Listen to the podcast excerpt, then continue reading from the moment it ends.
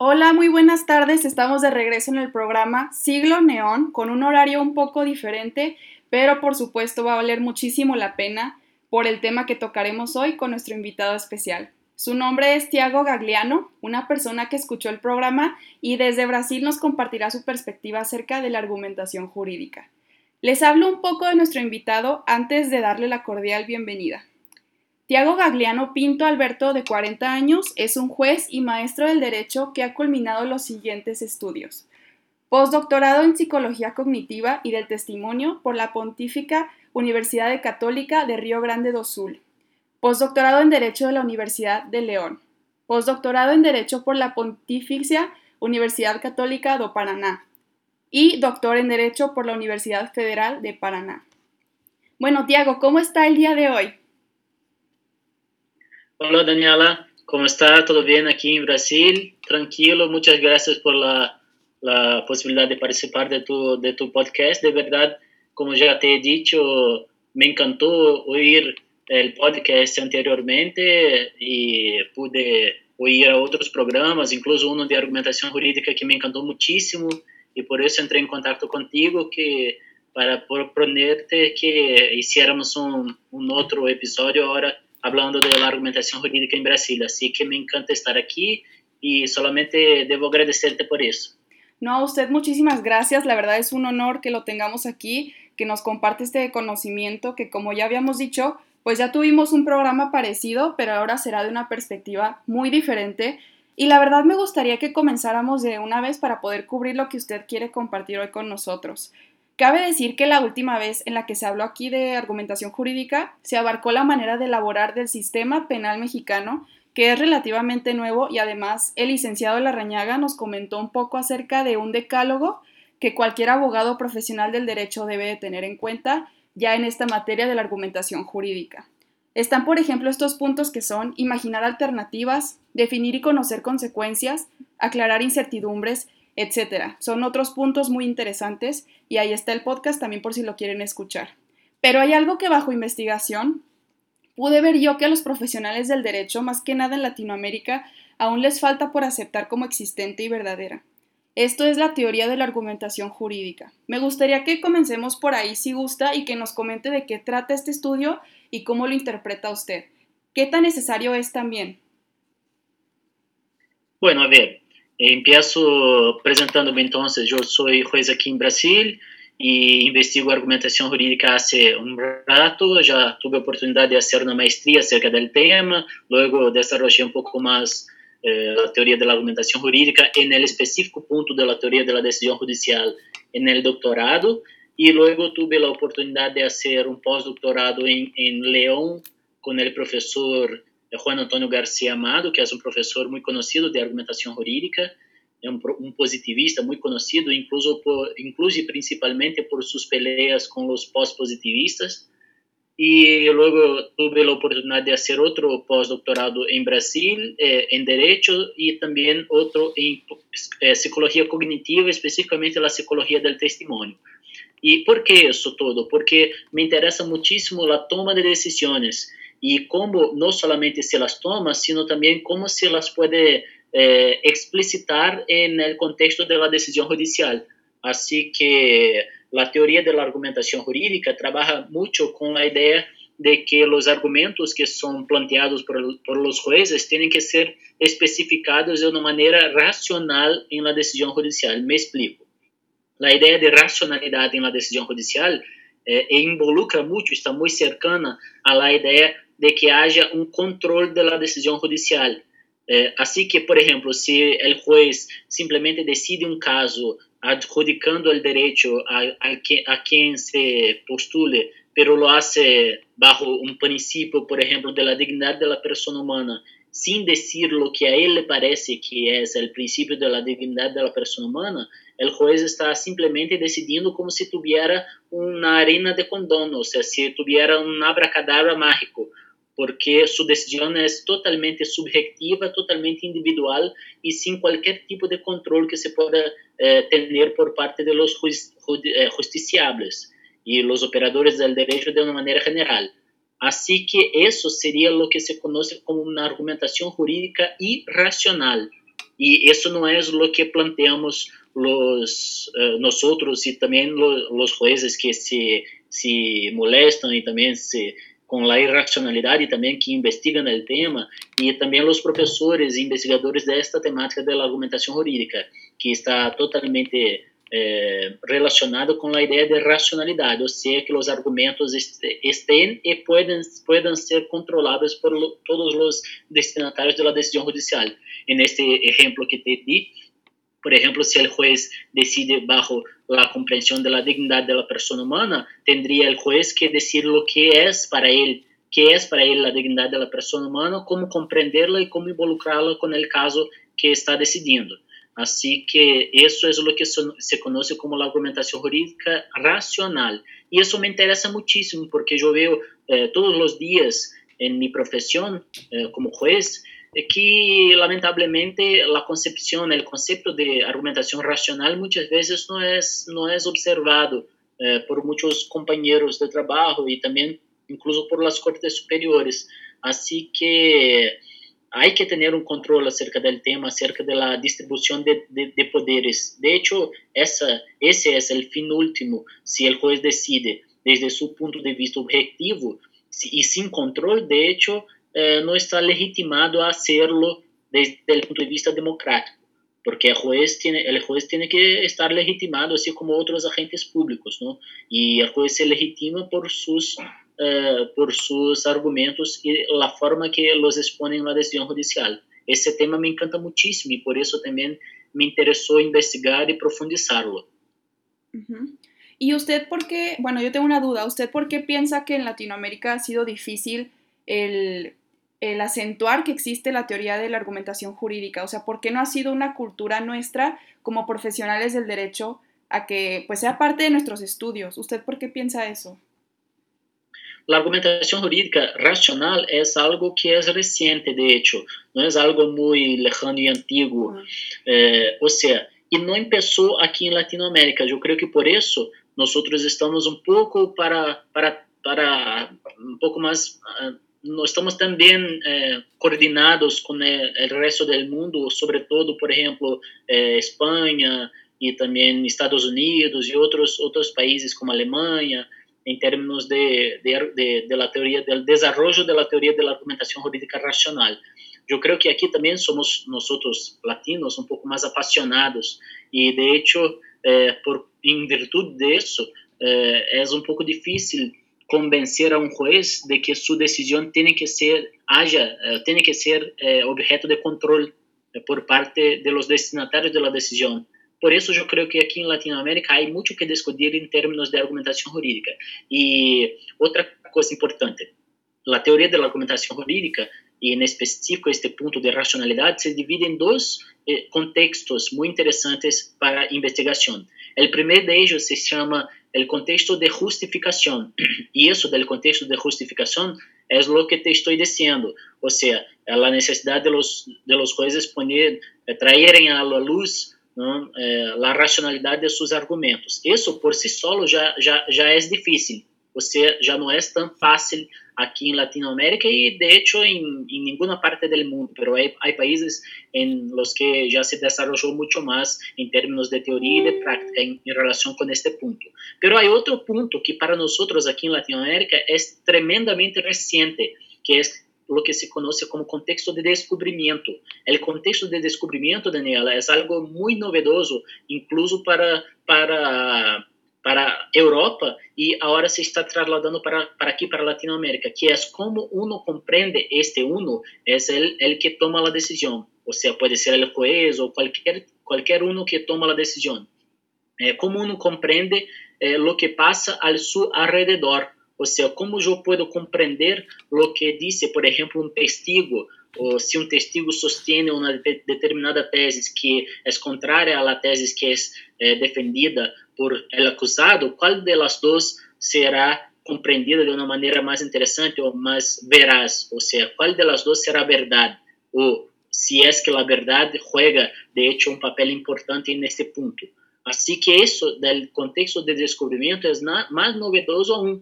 Se, já, se para nós outros, eh, considerando que já estamos vivendo como que a terceira geração de teoria de, de, la argumentación jurídica racional en términos de contexto de justificación en el mundo. Y para nosotros eso no es tan así antiguo, o sea, es más como que reciente. Imagínate entonces la cuestión del contexto de descubrimiento, que es más reciente aún. Incluso se está discutiendo ahora en Europa, en Estados Unidos, y ahora, ahorita está pasando, empezando a pasar aquí para Brasil, para México, para eh, Colombia, quizás para otros países cercanos a nosotros por aquí. Entonces, la teoría en sí de la argumentación jurídica racional no es una teoría eh, eh, antigua, es una teoría nueva y su división eh, más nueva aún. Aquí me gustaría entonces, también hacer una observación que me parece muy importante, es que la teoría de la argumentación jurídica racional no se confunde con la oratoria, no se confunde con la persuasión, la, la persuasión y el convencimiento. O sea, uno, uno en general, uno que no conoce el tema, eh, tendrá a pensar o estar, estará más proclive a pensar, por ejemplo, que cuando uno dice argumentación jurídica, va a argumentar en el sentido de convencer a otro, ¿no? o de persuadir a otra persona en relación con un determinado tema. Y de eso no trata la teoría de la argumentación jurídica racional. Eh, bueno, de hecho, hay una parte de la teoría de la argumentación jurídica que trabaja con cuestiones de persuasión y convencimiento, pero no toda la teoría de la argumentación jurídica, en específico la teoría de la decisión judicial. Para la teoría de la decisión judicial, no importa, de hecho, eh, la persuasión y el convencimiento. De hecho, lo que importa para la teoría de la decisión judicial es que los argumentos que, que, fue, que, fueron, que están siendo planteados, abogados por el juez, eh, ou seja, sejam eh, racionais e sejam controláveis. E isso não tem nada a ver com persuasão ou convencimento. Uno pode estar convencido ou não, pero seus argumentos não serem racionais, não serem controláveis. E o contrário é possível também. Uno não esteja para nada convencido, pero de hecho seus argumentos são, são controláveis e são racionais. Assim que é importante fazer um, um corte, uma divisão aí que é muito tajante na teoria da argumentação para que não nos confundamos acerca de lo que é e lo que não é. Assim que, então, em resumo, para que uno pueda tomar apuntes aí, os que nos estão ouvindo. Então, a teoria da argumentação jurídica em la, en el, en la división de la teoría de la decisión judicial no trabaja propiamente con la persuasión y el convencimiento, sino que con la posibilidad de racionalizar, de controlar la decisión judicial. ¿Y lo hace de qué manera? Lo hace de dos modos. Desde el punto de vista del contexto de justificación, o sea, cómo uno va a plantear, eh, el juez va a plantear sus, sus conclusiones, de qué manera, cómo va a fundamentar, eh, eh, fundamentar su fundamentación. Es como, como si fuera una metafundamentación. Cómo el juez va a fundamentar su fundamentación, o sea, justificar su fundamentación. Eso, de eso trata el contexto de justificación. Y además de eso hay el contexto de descubrimiento también en el que se, plantea, se plantean métodos se plantean métodos para que el juez pueda trabajar con cuestiones de hecho también. ¿Cómo yo interpreto lo que dice un testigo? ¿Cómo yo interpreto, por ejemplo, eh, lo que está pasando delante de? Lo, ¿Cómo yo interpreto eh, un show-up, o sea, un reconocimiento de, de, posibles acusados de un determinado crimen? ¿Cómo yo puedo inter interpretar situaciones de hecho, además de las situaciones de derecho? Entonces, este es el cuadrante actual de la argumentación jurídica desde este punto de vista de la teoría de la decisión judicial. Muy bien, y por ejemplo, eh, Tiago, lo que usted me dice ahorita me recuerda mucho a una premisa que dijo el licenciado Larrañaga la vez pasada, que hablaba acerca de cómo antes era el qué pasó, o sea, de parte del abogado era probar qué pasó y ahora es probar, o sea, más bien probar, pero, o sea, que sea como verídico con las pruebas lo que ocurrió realmente. Antes era formar un caso en cuanto a qué pasó, pasó esto, el otro, el otro, pero no había pruebas, o sea, ahora se trata de las pruebas. Esto quiero preguntarle yo, ¿es como el otro lado de la moneda? O sea, en la decisión judicial, pues se trata de la ración, o sea, racionalizar la justificación que el juez da ante esto, pero del lado del abogado es lo que le estoy comentando, o sea, acerca de las pruebas, en vez de hacerse una teoría del caso de sobre lo que ocurrió ese día y nada más eso, o sea, más bien plantear pruebas. Bueno, si yo entendí bien la pregunta, lo que, lo que dijo el, el licenciado, de hecho, está más cercano a la persuasión y el convencimiento. Ah, eh, ahora, bien, desde el punto de vista de todo el material probatorio que ya está hecho, o sea, que ya existe en el, en, en el cuaderno procesal, o sea, eh, el juez tendrá que ver cómo va a interpre interpretarlo, o sea, y cómo interpretarlo. Por ejemplo, cómo yo puedo comprender si un testigo de hecho está hablando la verdad, si es que es la verdad lo que se busca en el proceso judicial, porque hay esa confusión también, hay esa, eh, esa observación también. Muchos eh, plantean que incluso no se, no se busca la verdad en el proceso judicial, sino la reconstrucción de hechos. ¿Y por qué no se plantea, la, no se busca la verdad en el proceso judicial, Daniela? Por, por lo siguiente, es que eh, yo puedo tener una verdad y tú tendrás otra verdad aunque nosotros veamos el, el, el suceso eh, aconteciendo en nuestra, en, delante de nosotros. O sea, yo puedo interpretar los hechos de una manera diferente que tú y diferente que el licenciado diferente que otras personas. Así, si la verdad puede ser interpretada, no sé si es la verdad el mejor parámetro a ser buscado en el proceso judicial. Eh, hay un famoso caso é, que se chama o caso de, de, de Sacco e Vanzetti, que foram dois italianos imigrados aos Estados Unidos no começo, começo do século passado e eles foram condenados à silla elétrica por um crime que não cometeram.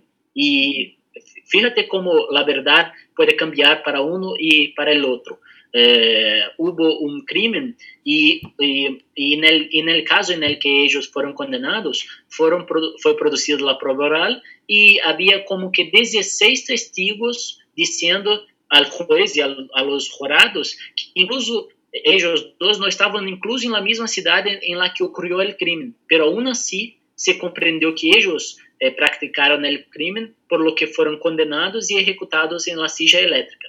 Así que eh, plantear verdade no processo judicial, a mim me parece algo como um pouco relativo. Me gusta mais plantear a reconstrução de los hechos. Pero aún em relação com a reconstrução de los hechos, hay que ter métodos também. E isso não se los, desgraciadamente, isso não se los enseña eh, em la faculdade de Derecho.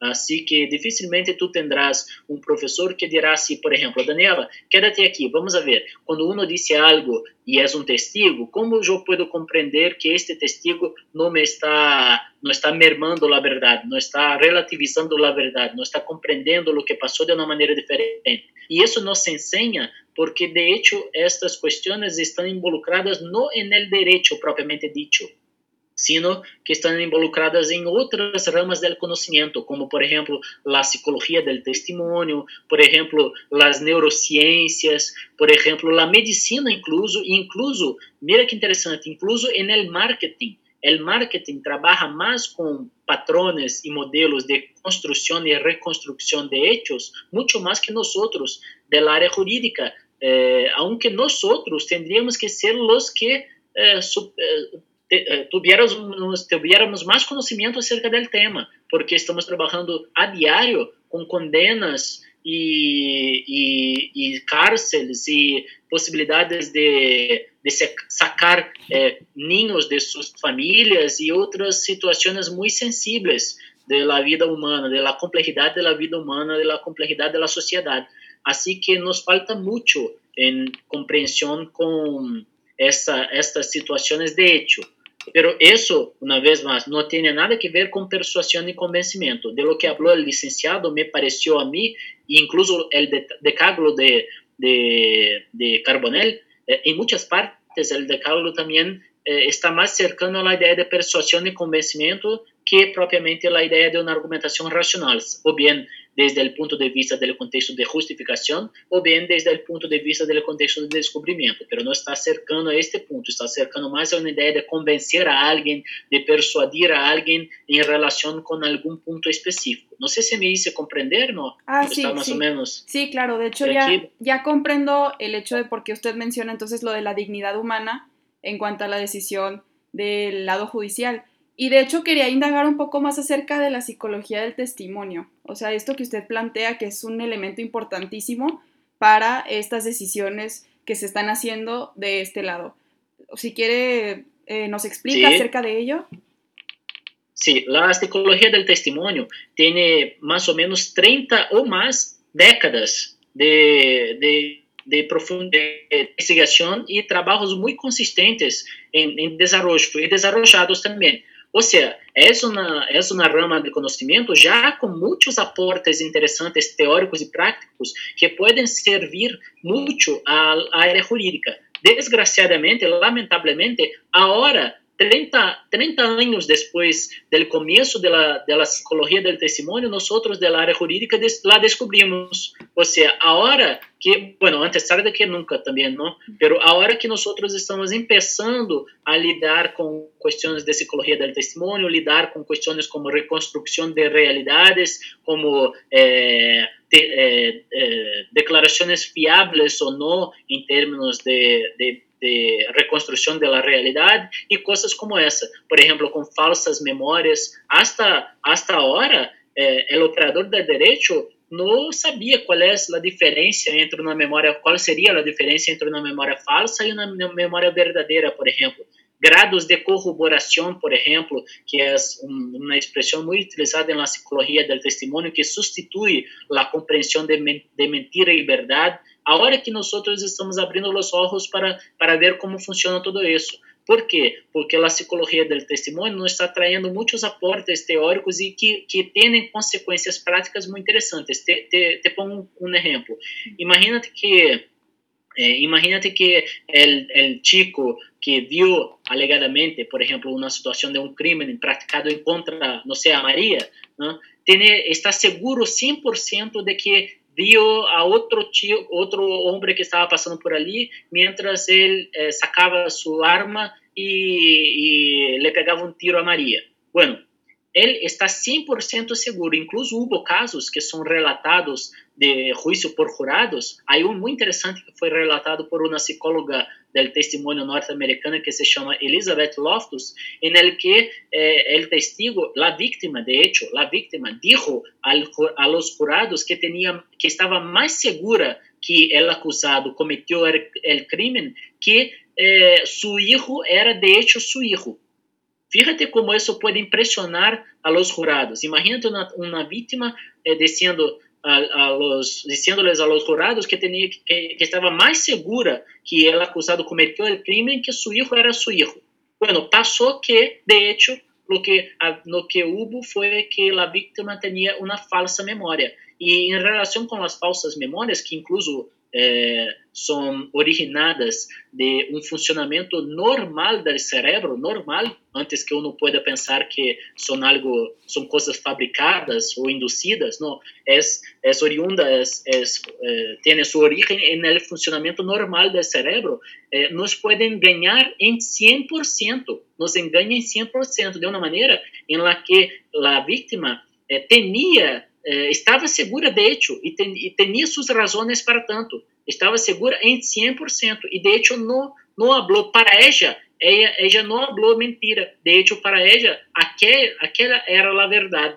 Assim que isso de compreender que a verdade muitas vezes não é a verdade, que a mentira muitas vezes é a verdade, ou seja, que há uma, uma, uma memória que pode ser falsa, é algo muito interessante, já é estudado, estudado há muito uh, en, en la psicología del testimonio, pero ahora en, en Brasil, eh, de hecho en el derecho se está empezando a desarrollar. Fíjate otro ejemplo muy interesante. Hay una, una variación en las preguntas que se puede hacer, en las técnicas de, la, de las que se pueden hacer a un testigo desde el punto de vista de la psicología del que se llama descriptores de acción. O sea, uno, el, el, juez tiene que, que, que estar eh, atento a los descriptores de acción. ¿Qué son qué? Que son cosas que pueden eh, hacer con que una realidad puede cambiar eh, de una manera tajante. Eh, Elizabeth Loftus condujo un, un experimento en Estados Unidos que pasó el siguiente. É, ella le mostrava, le ensinava a, a los indivíduos, a seus alunos e outras pessoas que participaram do experimento, é, um choque entre coches, um choque entre, bueno, aí em México se fala carros também, não? Uhum. Se, bueno, um, um, choque entre carros. E para é, para um grupo le perguntou, eles tiveram que, que llenar um, um formulário e, e haviam várias perguntas, entre elas, uma que perguntava a que velocidade, por exemplo, estavam os coches, os carros, quando se chocaram. E mais ou menos, mais ou menos, os voluntários puseram aí como que desde 30 hasta 50 km por hora, mais ou menos. E logo ela apresentou outro formulário a outro grupo que para quem para quienes também se los foi apresentado o acidente, não? E les perguntou a que velocidade estavam os coches, os carros, quando eles se destroçaram. Fíjate a diferença. En el primer caso, en el primer caso, le preguntó a ellos a qué velocidad estaban cuando se chocaron. Y al segundo caso, se les preguntó a qué velocidad estaban cuando se destrozaron. Bueno, solo el cambio, Daniela, de una palabrita, una palabrita, originó que el segundo grupo pusiera como que el doble de velocidad, el doble de velocidad en relación con el primer grupo. O sea, eh, ella cambió la forma de percibir la realidad de los de los, eh, de los bueno, voluntarios, pero podríamos poner ahí testigos, ¿no? Eh, simplemente por el cambio de una palabrita. Y es más, en el día siguiente los dos grupos volvieron a su laboratorio y ellos tuvieron que, que llenar otro, otro formulario. Uh, en, que, en el que se preguntaba cuál de las ventanas estaba rota de los coches. Al primer grupo, el primer grupo contestó diciendo que diciéndole a ella que no habían eh, ventanas rotas. Para que recordemos, el primer grupo es aquel en el que se preguntó a qué velocidad estaban los coches cuando se chocaron, ¿no? Y para, el segundo grupo, eh, la mayoría de ellos, casi la totalidad de ellos, no solamente dijo que habían ventanas rotas, sino que las identificaron. Cuando de hecho no habían ventanas rotas en el, en el, en el caso. O sea, fíjate qué interesante. Eh, por solo el cambio de una palabrita, se cambió la perspectiva de la velocidad de los coches y aún eh, se hizo, se implantó una, una memoria falsa en, eh, en el segundo grupo, por solo el cambio de una palabrita. Assim que coisas como essa, por exemplo, são investigadas por, la psicologia do testemunho e há muitos trabalhos, há muitos artículos que, que são densos, que são, eh, de hecho, comprovados cientificamente, que têm sua metodologia científica muito complexa, muito bem hecha e que podem eh, trazer para nós muitas luzes para que em, em, em toma de decisões nós podamos tomar decisões mais seguras. Outra coisa interessante, muito interessante da psicologia do testemunho, se estudam, por exemplo, técnicas de perguntas. Por, por exemplo, perguntas de feedback pos, positivos ou perguntas de feedback negativos. Isso pode, se uno não sabe isso, se o juez não sabe isso, se o policía não sabe isso, se ele, não sei, quem vai perguntar a quem quer que seja não sabe isso, de hecho pode estar influenciando de uma maneira é muito errante al declarante. Por exemplo, imagínate que há uma cola, assim, um show-up, ou seja, quatro ou cinco pessoas aí delante de la vítima. E, e o policial pergunta la vítima, fíjate, em los cinco ou seis que estão por aí, e dime qual de ellos eh, foi o que cometeu o crime em contra a ti. Pero fíjate bem en el número 3, ¿no? Listo, já é uma pergunta de feedback positivo. Ou seja, a pergunta de feedback positivo já já contém sua contestação, sua resposta em seu em seu conteúdo, em seu interior. E pode ser também uma, uma, uma pergunta com feedback negativo. Por exemplo, é, bueno, o número 4, de hecho, seguro que não é. Já é um feedback negativo. Uhum. E o feedback negativo e o feedback positivo são tão assim sutis é, que se eles podem nascer incluso no solamente por, por, por, por palabras, por, por, frases, por expresiones, pueden ser hechos también por expresiones corporales, por una mirada, por una, una no sé, un movimiento del cuerpo o cualquier cosa así.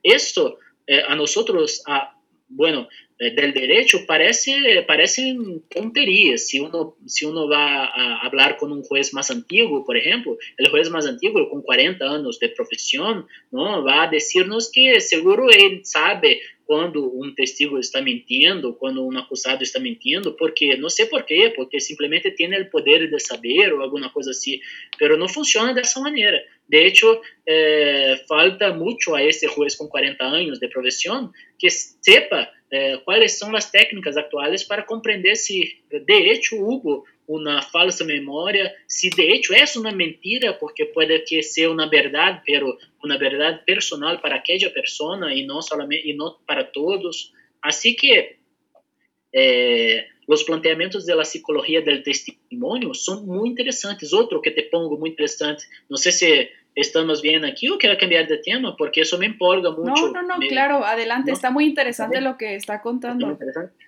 Otra cosa muy interesante también, la, la duración del evento, del suceso.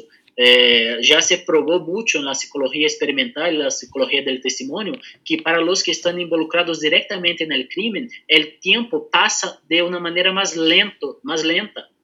De hecho, hubo um, estudo, um em, um experimento que foi materializado depois descrito em um artículo, em el que eh, se provou que um sucesso de 30 segundos eh, pudo ser compreendido por los que estavam, por los que estavam em, em su, involucrados em ele, quase hasta 10 minutos, quase hasta 10 minutos. Ou seja, para a pessoa que está involucrada no sucesso, no crime, por exemplo, o tempo passa muito mais eh, lentamente. ¿no?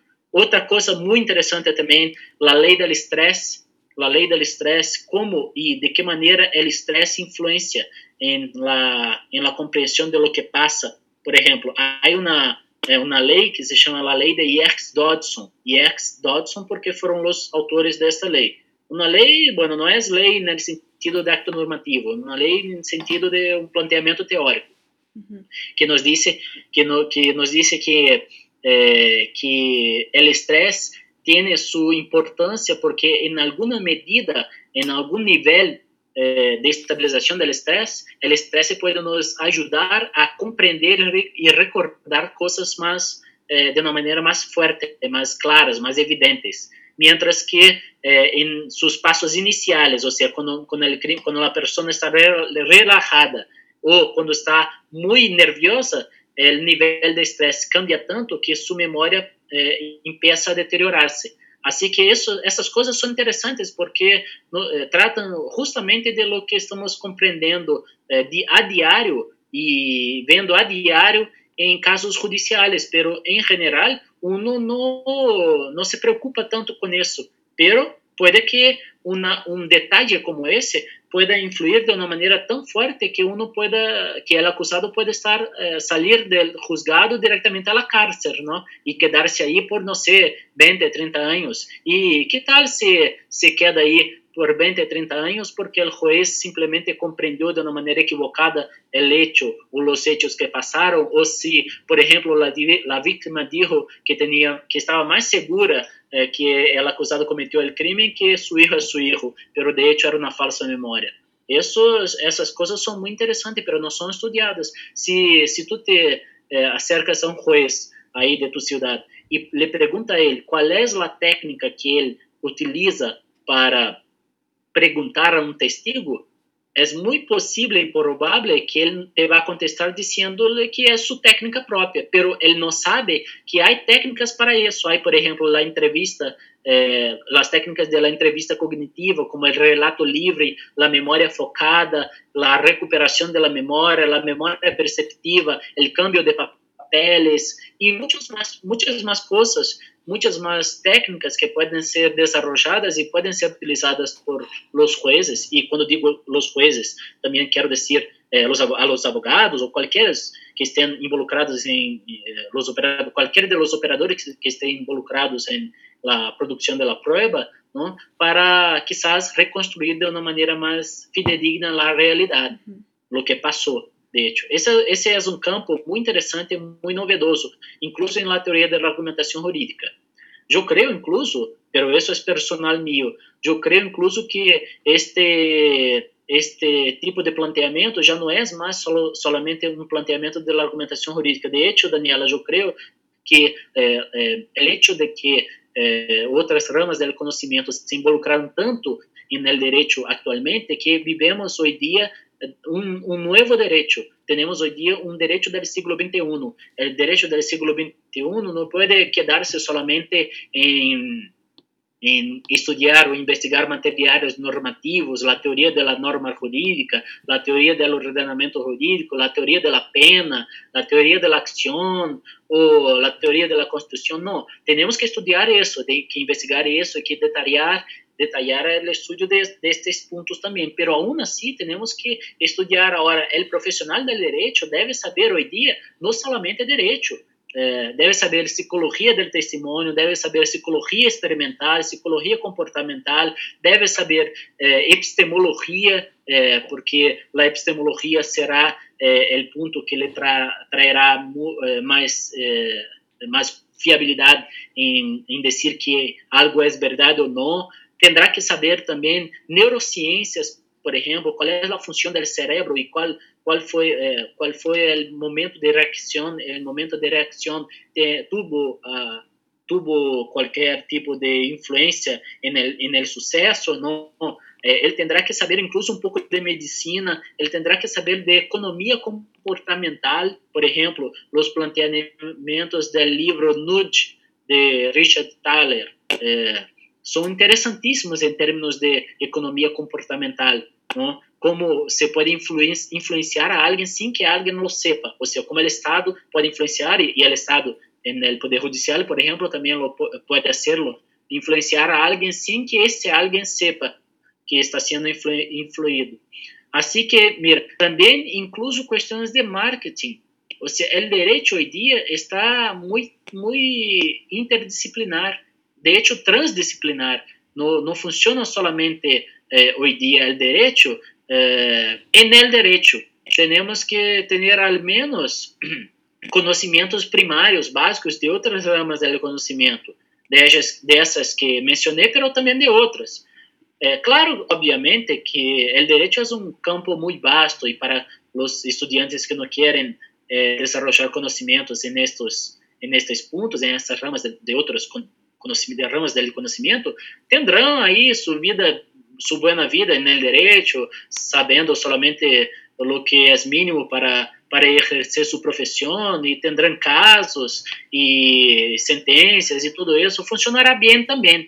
Pero para reconocer de hecho cómo funciona el derecho hoy día y cómo eh, podemos compreender no solamente el sistema normativo, el sistema jurídico, sino también la toma de decisiones y el comportamiento de los ciudadanos, hay que tener, además del conocimiento del derecho enquanto direito, também um conhecimento do direito enquanto involucrado em outros em outros pontos do saber, em outros em outras ramas do conhecimento, sobretudo essas que mencionei, mas há outras, de hecho, uh eh, seguro que las hay.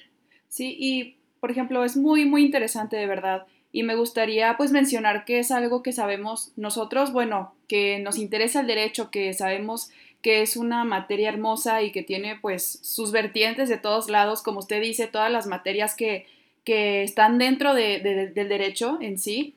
Eh, también pues está esto de la, de la imagen de ser un abogado o de ser una persona que estudia eso, ¿no? O sea, realmente se trata que, que hay quien tiene la razón o quién es mejor persuadiendo. O sea, ahora ya se ha tergiversado tanto esta imagen de ser un abogado y lo que usted plantea es bastante interesante y es es exactamente lo que debería de ser. O sea, nosotros tenemos que concentrarnos en lo que es la dignidad humana, en la psicología de, de, las personas que están adelante de nosotros, las que están incluidas en el caso, en todos lados alrededor.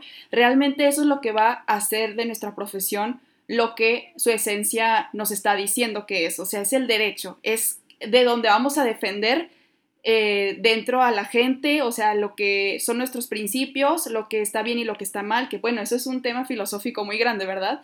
Pero en realidad también me gustaría preguntarle si usted tiene alguna recomendación de algún libro acerca de la psicología del testimonio o de algún artículo, algún autor, ya que yo sé que a muchos les interesa pues seguir con estos estudios más allá de solo las normas y a veces, como usted dice, en las escuelas pues no nos dan este tipo de aprendizaje y queremos saber más. ¿Usted qué recomendaría para aquellos que buscan aprender un poco más?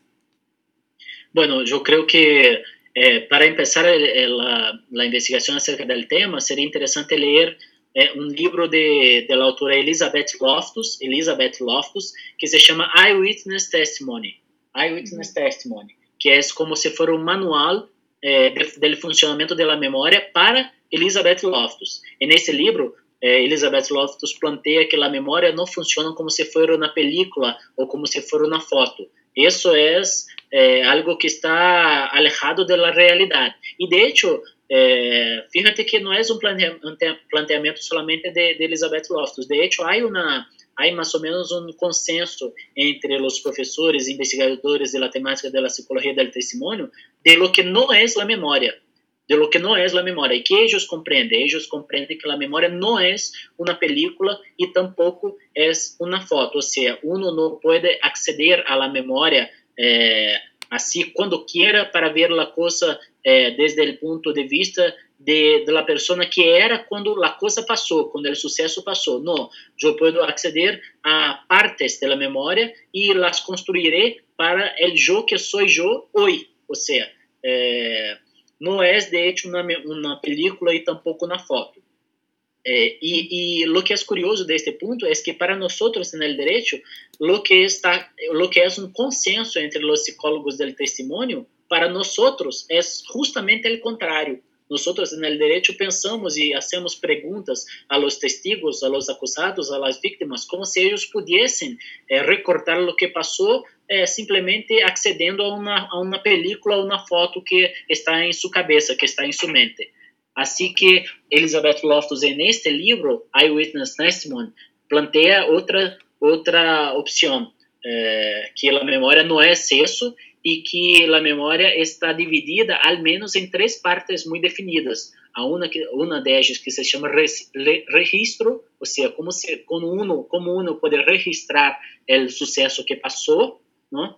Eh, outra parte que se chama el armazenamiento, né? que é como se armazena o que passou em seu cérebro, e a outra que se chama el, el recuerdo, ou seja, recordar o que passou, ¿no? acceder a lo que passou. E esse é um planteamento muito bonito, muito interessante, porque eh, para cada uma delas fases há possibilidade de equívocos, de errores, e não somente no sucesso em si, há possibilidade de equívocos, de errores em relação não somente com o sucesso, assim, com o evento, sino também com as pessoas que estão involucradas no evento. E ela, eh, Elizabeth Loftus, los analisa separadamente os equívocos que podem ocorrer na fase de, de, de, registro em relação com, a perso com as pessoas, com o sucesso, e logo a fase de armazenamento, e, e, e por aí vai. Bueno, esse es la, essa é a primeira indicação. É, incluso há outro livro de Elizabeth Loftus, isso eu recomendo para os que querem, para os que queiram de hecho empezar mesmo el, el estudio del tema, que porque es, eu creo que é mais fácil porque está em, em espanhol, que se chama Juicio a la Memória, Juicio a la Memória, porque é, Elizabeth Loftus é uma perita criminal e foi invitada a participar de muitos muitos eh, casos criminais em Estados Unidos. Ella funcionava como se fosse um, um testigo, pero um testigo especializado, um expert. E e aí apresentava informações sobre o funcionamento da memória e las correlacionava com o que passou, com o caso criminal que estava passando. E neste livro, Juízo a la Memória, o que hace ella é descrever em um formato de história ¿no? en formato de historia, eh, los principales casos con, con, con, los que trabajó. Por ejemplo, hay una descripción del, del caso de Ted Bundy, ¿no? que foi um famoso serial killer norte-americano que matava mulheres.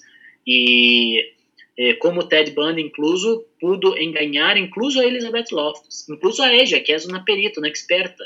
Ou seja, se ella, que é uma perita, uma experta, pudo ser eh, enganada por, por Ted Bundy, imagínate lo que passou em la cabeça de los jurados, lo que passava em la cabeça de los jurados, como podiam ser muito facilmente engañados por el acusado.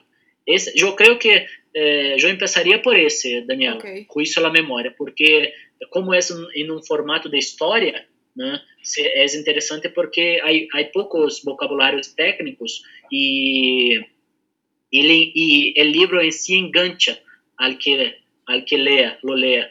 O sea, uno va a empezar y luego no va más a poder parar de leerlo y poco a poco la autora va ah, las expresiones técnicas de la psicología del testimonio. Luego, luego después de, le de leerlo, eh, uno ya estará encantado con el tema y puede pasar al Eyewitness Testimony que está solamente escrito en inglés. Luego, si, si le, le gusta la literatura, hay otros autores, de hecho, hay eh, Ray Bull también, pero la mayor, la mayor parte de los autores escriben en, en, inglés. No sé si eso puede ser un problema, pero como no está tan desarrollado ah. la psicología del testimonio en la lengua española o, o portuguesa, ¿no? Entonces la, la mayor parte de, de, de, los artículos o, o libros están en inglés. Luego yo puedo recomendar otros también sin problema, pero para empezar yo creo que serían más o menos ese.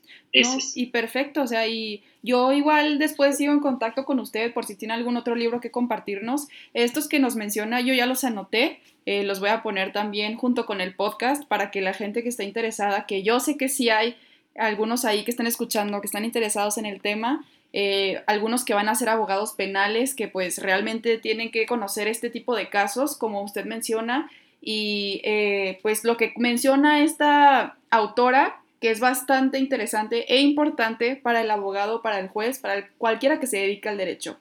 ¿Sabe? Me gustaría cambiar un poco de tema y me gustaría que nos mencionara un poco acerca de los casos difíciles y la valoración de la prueba, o sea, cómo estos se conectan, ya que vamos como en ese tema un poquito ahorita, y antes de que terminemos, nos quedan 14 minutos. Igual me gustaría que usted nos explique desde su, desde su perspectiva, perdón, cómo se ve esto en la argumentación jurídica. Muy bien, vamos, a, vamos a, los casos difíciles.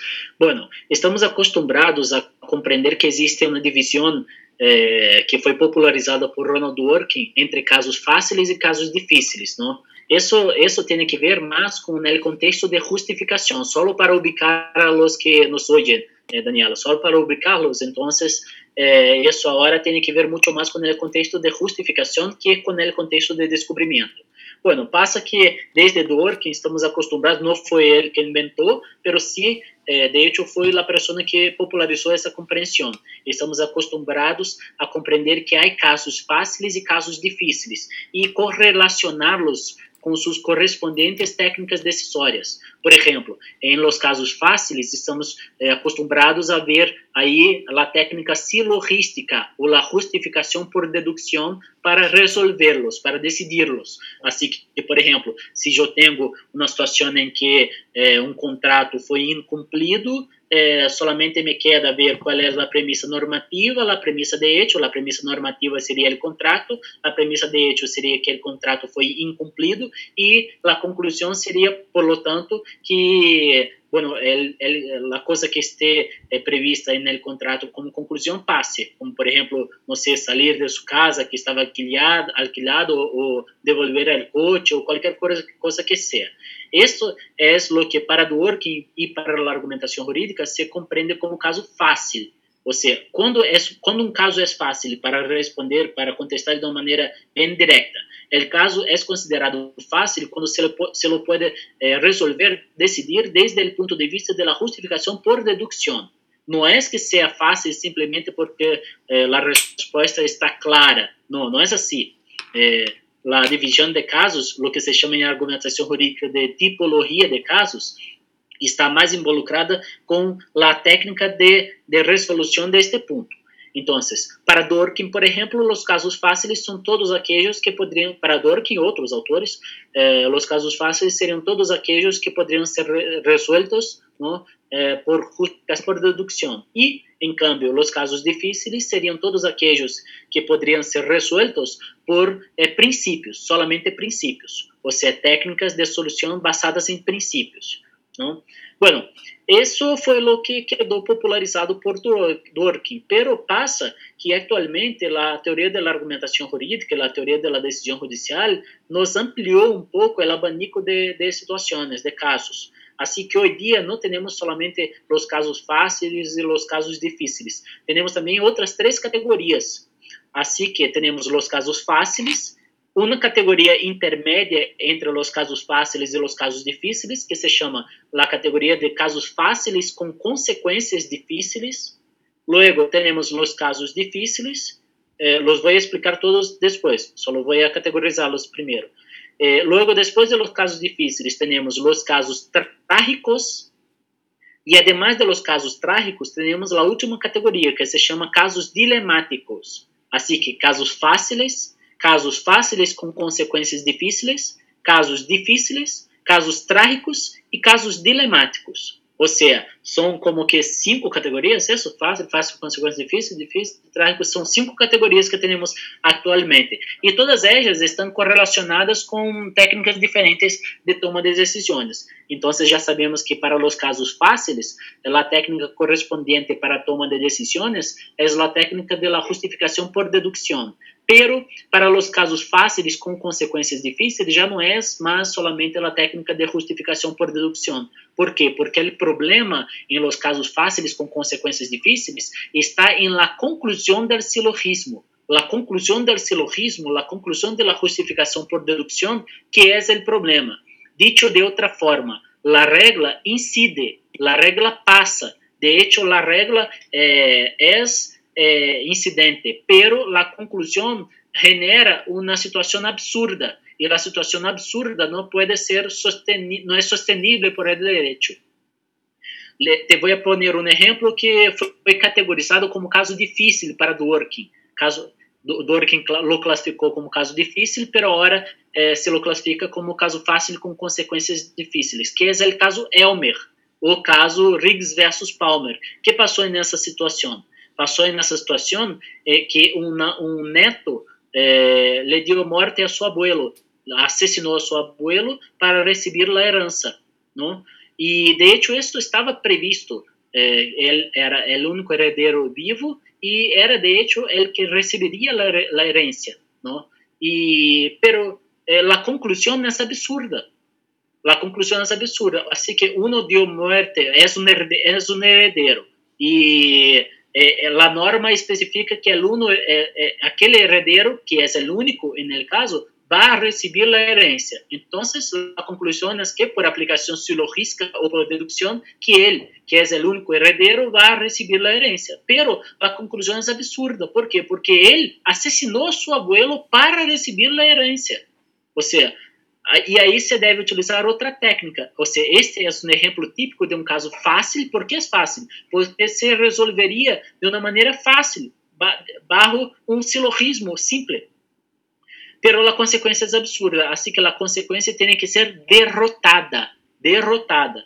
Assim que é o caso fácil com consequência difícil, eh, trabalha com a ideia de derrotabilidade. A norma incide, pero a norma, a norma tem que ser alejada derrotada por um princípio ou na cláusula general ou um conceito jurídico indeterminado o que seja. Assim que já temos os casos fáceis, os casos fáceis com consequências difíceis, os casos difíceis, que são aqueles que se resolvem eh, por meio de técnicas principiológicas, e logo vêm los casos trágicos. Los casos trágicos son los que son categorizados hoy día por la argumentación jurídica para aquellas situaciones en las que, de hecho, todas las situaciones, todas las opciones de resolución son malas, son pésimas, no funcionan. Por ejemplo, eh, imagínate que un niño es sacado de su familia y está en un abrigo, en una institución estatal todas as possíveis soluções aí são malas. Para o ninho que não está mais em sua família, para eh, para a família que perdeu no pode, pode que evidentemente foi sacado por algum motivo legítimo, pero aún assim a família perdeu contato com o ninho para o estado que terá que que que, que terá costes com o ninho que está em uma instituição estatal. Assim que o caso trágico é um caso em que todas as possíveis soluções são malas. E já que é assim, as técnicas correspondentes não são técnicas que estão basadas solamente em direitos. Sí que estão solamente, eh, que sí que estão basadas em direito.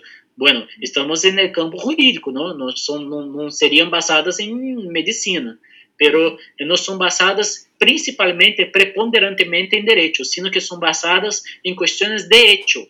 Por exemplo, teoria de los costes de transação, teoria de la elección racional, eh, todos os planteamentos teóricos de la eh, Law and Economics, todos esses estão basados mais em circunstâncias de hecho ou circunstâncias econômicas o que simplesmente em questões de direito. Esses são os casos trágicos. E logo temos, por último, os casos que são considerados dilemáticos. Também recebem o nome de dilemas constitucionais. E nestes casos de dilemas constitucionais, o que passa é totalmente o contrário dos casos trágicos. Ou seja, se em los casos trágicos não temos solução boa, ¿no? em los casos dilemáticos, o que passa é que temos muitas soluções buenas. Todas são de hecho buenas. Todas protegem o direito todas protegem o direito. E porque protegem o direito, temos que é, utilizar alguma técnica que trabalhe solamente direitos, solamente situações de direitos. Sei que estamos cerca do fim, pero te vou poner um exemplo muito muito rápido del, del, eh, de um caso dilemático, que foi um caso de duas gemelas eh, inglesas que nasceram eh, que nasceram com seus abdômenes unidos ellas compartían muchos órganos, como por ejemplo el corazón, hígado, riñones y por ahí va. Los médicos concluyeron que ellas no sobreviverían eh, ni más ni menos que seis meses, porque un corazón de una, por ejemplo, no sería suficiente para, para, para dos cuerpos. Y luego eh, los médicos pidieron a los padres que separar, autorizasen la separación de las dos, ¿no? pero os padres não autorizaram e os médicos e o hospital eh, eh, plantearam isso judicialmente. Este é o típico caso de dilema constitucional, de caso dilemático, porque qualquer solução aí protege em 100% o direito à vida de uma, pero também eh, aniquila em 100% o direito da outra. Ou seja, como elegir qual de los dois direitos é mais forte no caso. Esse é o típico caso de dilema constitucional. Então, temos aí casos fáceis, casos fáceis com consequências difíceis, casos difíceis, casos trágicos e casos dilemáticos. E nessa nova categorização do contexto de justificação na teoria da decisão judicial. Muy bien, la verdad es que es como refrescarse un poco, saber todo esto que usted nos está mencionando. Yo no había escuchado eso, casos fáciles, casos difíciles, o sea, una categorización nueva para nosotros que si nos apasiona el derecho, aunque no estudiemos eso, o si nos apasiona el ámbito, ¿no? En general jurídico, que realmente pues es necesario que nosotros conozcamos también si no nos dedicamos a eso, pues o sea, es, es algo que nos pertenece a todos, el derecho, o sea, somos nosotros los que estamos ahí dentro de la constitución, de, de todas las leyes que nos protegen, ¿no? Entonces, la verdad es que yo ya tomé mis notas, espero que la gente también haya tomado sus notas.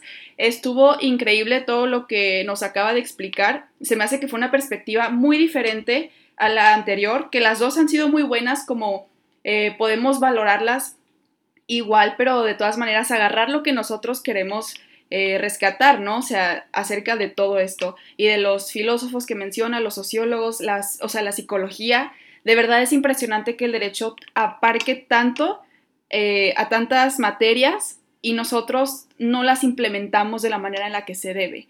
Entonces, yo nada más le quiero agradecer muchísimo por esta información que nos brinda. De verdad, aquí estuve poniendo mucha atención. Se me hizo muy padre también la manera en la que la explicó y espero que pues próximamente lo vuelva a tener aquí para otro tema, igual de derecho, de política, de algo que a usted le interese y que nos pueda explicar, porque nunca está de más el conocimiento, ¿no? De verdad yo pienso que cualquier cosa que aprenda uno es valiosísima, entonces no está de más y de eso se trata este programa. Y qué bueno que nos encontró para que podamos hablar de esto el día de hoy, jueves 3 de septiembre. Eh, no sé si quiere hacer un último comentario, una conclusión acerca de esto. Sí, quiero agradecerte una vez más por la oportunidad de hablar aquí con, tus oyentes también y hablar en el podcast que soy un fan. De hecho, ya oí muchos episodios desde eh, los de, del feminismo y también lo, del licenciado que habló acerca de la argumentación jurídica, el de Francisco Villa también, ah, okay. muy interesante. Y bueno, fue una oportunidad muy increíble, estoy muy contento por, hacer, por haber eh, hablado un poquito, charlado un poquito con todos ustedes que nos oyen y quedo a tu disposición para regresar cuando quieras. Fue una experiencia muy, muy interesante, muy muy interesante mismo para mí. Muchas gracias. No, pues fue un honor para nosotros. Qué bueno que nos acompaña desde Brasil y muchísimas gracias por escuchar los demás episodios. Este programa estará disponible también pronto, ya está, yo creo que en estos días, porque a veces cuando los que yo hablo sola no lo subo rápido, pero cuando hablo con personas sí, porque la verdad están muy interesantes, pues porque aprendemos cosas muy padres, ¿no? Entonces va a estar pronto en, en Anchor, en Spotify, Apple Podcast, para que nos escuchen de nuevo y tomar todo este conocimiento que Tiago nos quiere compartir. Muchísimas gracias y nos escuchamos entonces el siguiente jueves. Hasta luego.